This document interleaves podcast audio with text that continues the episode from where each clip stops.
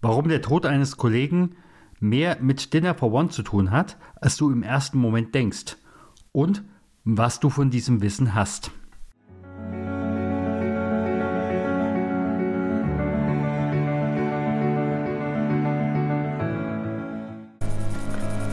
Herzlich willkommen bei Das Schwere leicht gesagt, dem Podcast des Trauermanagers. Mein Name ist Stefan Hund und ich bin für das Team dein Gastgeber. Jede Woche ein neuer Aspekt rund um Trauer im Unternehmen. Wir freuen uns, dass du dabei bist. Like, teile und kommentiere gerne diese Folge und auch die nächsten. Deine Anregungen und Ideen erreichen uns immer über podcast.trauer-manager.de.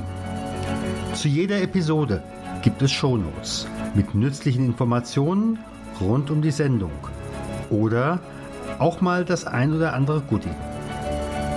Im Namen des Teams grüße ich dich herzlich. Dein Stefan Hund.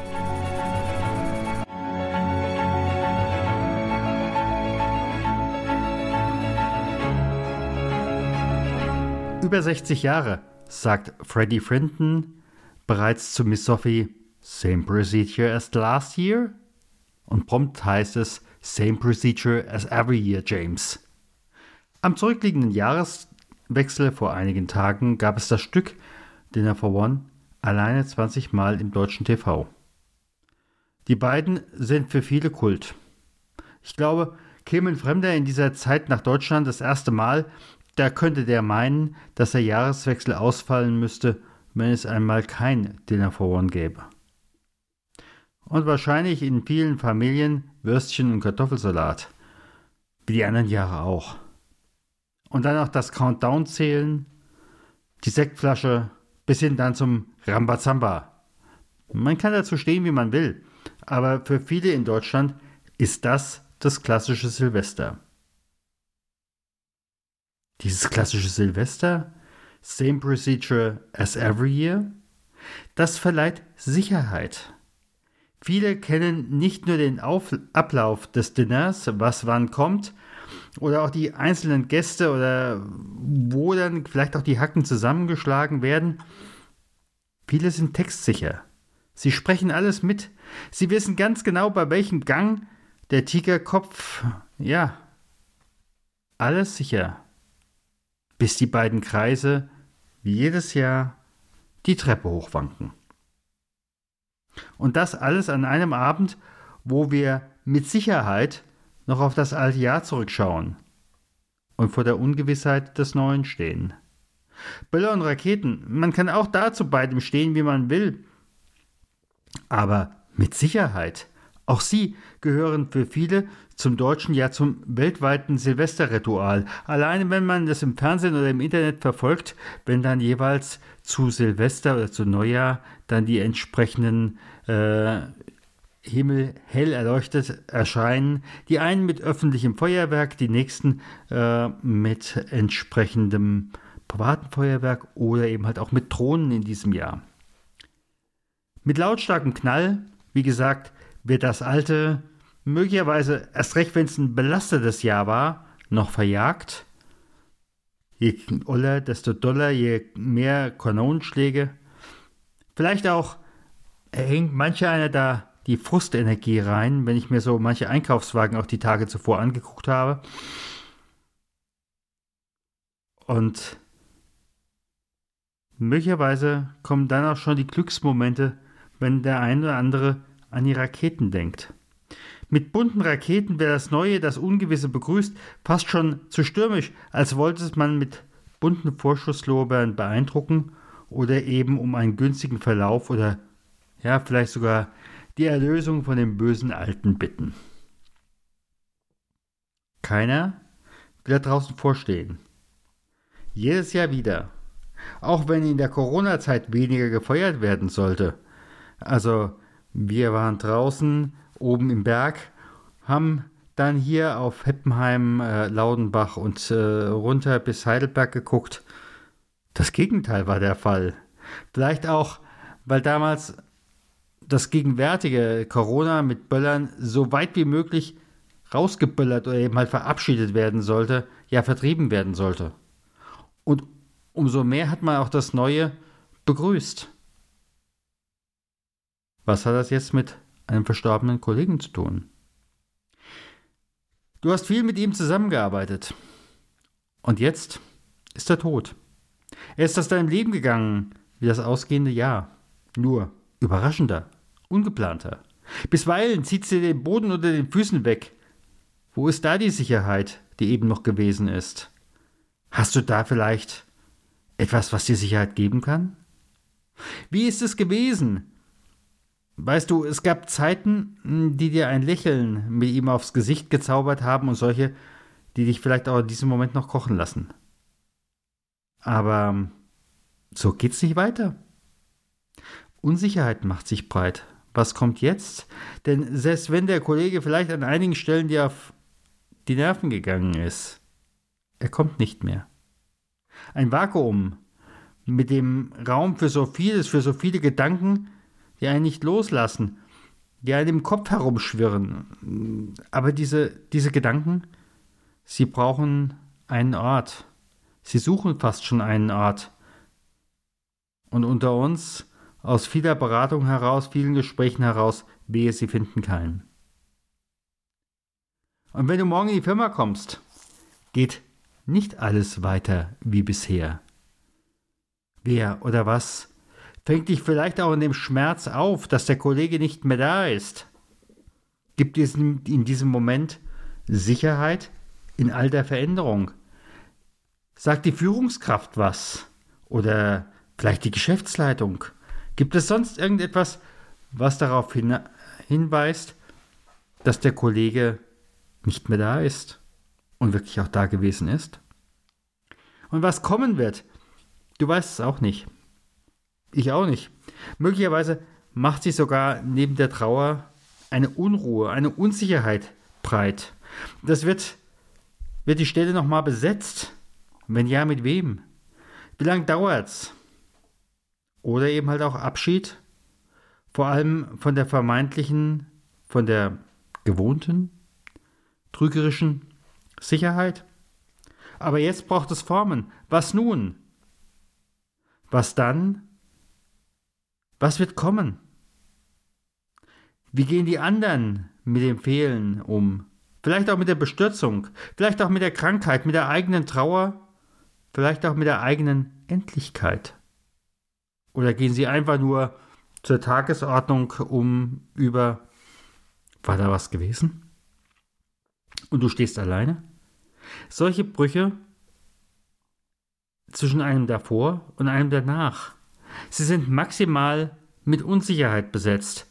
Und wir als Menschen sehen uns danach ein bisschen, ja, Sicherheit.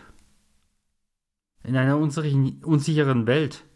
Wenn ich einfach überlege, was im Augenblick sicher ist, da fällt mir fast, fast nichts mehr ein. Was hilft vielen Menschen rund um den Globus, in vielen Gesellschaften, in vielen Religionen? Ich gehe gut 115 Jahre zurück. Der deutsch-französische Völkerkundler Arnaud van Gennep brachte 1909 das Buch über die Rite de Passage heraus. Riten sind symbolhafte Handlungen, die Menschen an allen Stellen entwickelt haben, weil sie meinen, es gebe ihnen Sicherheit in dieser ungewissen Situation. Für Silvester ist das eben halt bei vielen Dinner for One, der Countdown, der Sekt, die Böller, bis hin zum Begrüßen des neuen Jahres. In seiner Arbeit unterscheidet Van Gennep den zwischen dem Ritus zur Trennung vom Alten.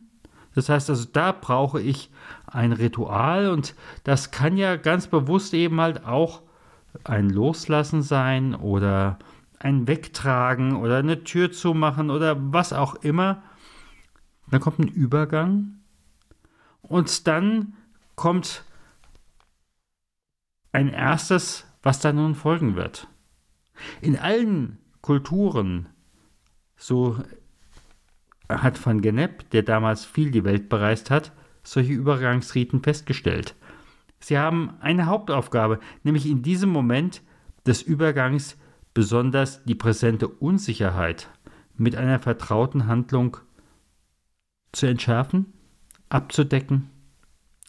Eine Handlung, die einerseits das bisherige symbolisch abschließt, den Zwischenraum abdeckt und das Tor ein wenig zum Neuen öffnet, aber natürlich nur so weit öffnet, dass trotzdem eine Sicherheit dabei ist.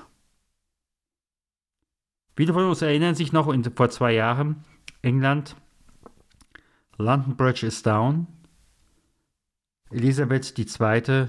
ist tot. Die meisten von uns kennen sie als die einzige englische Königin oder britische Königin. Sie wird beerdigt. Ein pompöses Ritual. Aber dann ist auch gut. Dann ist sie unter Stein. Und dann kommt die Vorbereitungszeit mit ganz vielen Regularien. Das ist bei allen genauso gewesen, davor genauso bei äh, Elisabeth, genauso bei äh, George dem Sechsten, dem Fünften und wie sie alle davor gewesen sind, jetzt auch wie bei Charles dem Dritten. Abschließend das neue Ritual, nämlich die Krönung von Charles und seinem Namenwechsel, Namenswechsel. Er ist nicht mehr Prince of Wales, das ist jetzt William, sondern er ist jetzt der neue Charles III., von dem man auch nach 70 Jahren Elisabeth auch nicht wusste, was da kommen wird, was wird bleiben und erst recht, zumindest jetzt von Deutschland aus beobachtet, wie es in England genau ausgesehen hat, kann ich zu wenig sagen, was wird man von Queen Consort Camilla erwarten. Rituale verleihen in diesem Moment Sicherheit.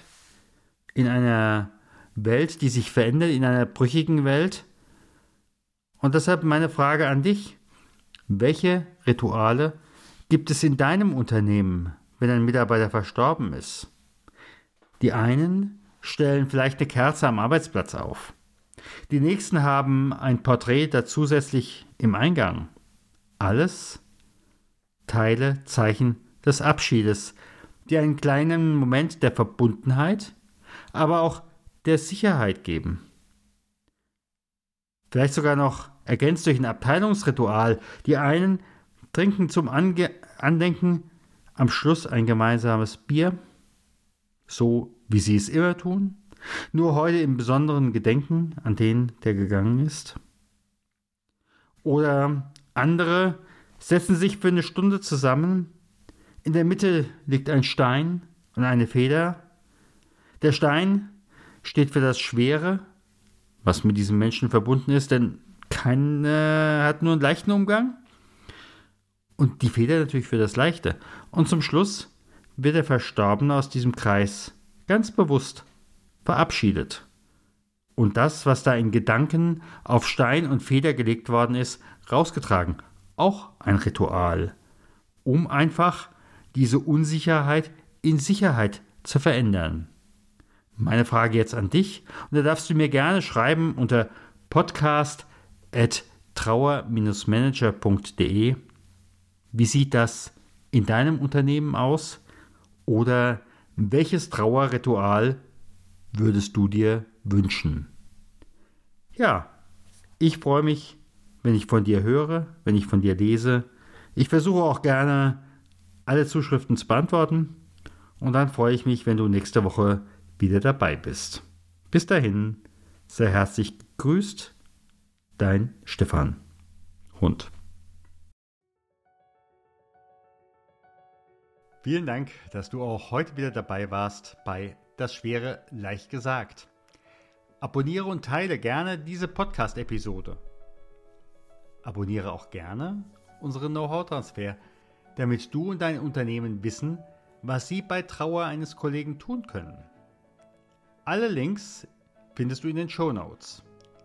Wir freuen uns, wenn du in der nächsten Folge wieder dabei bist. Herzliche Grüße, dein Stefan von trauermanager.de.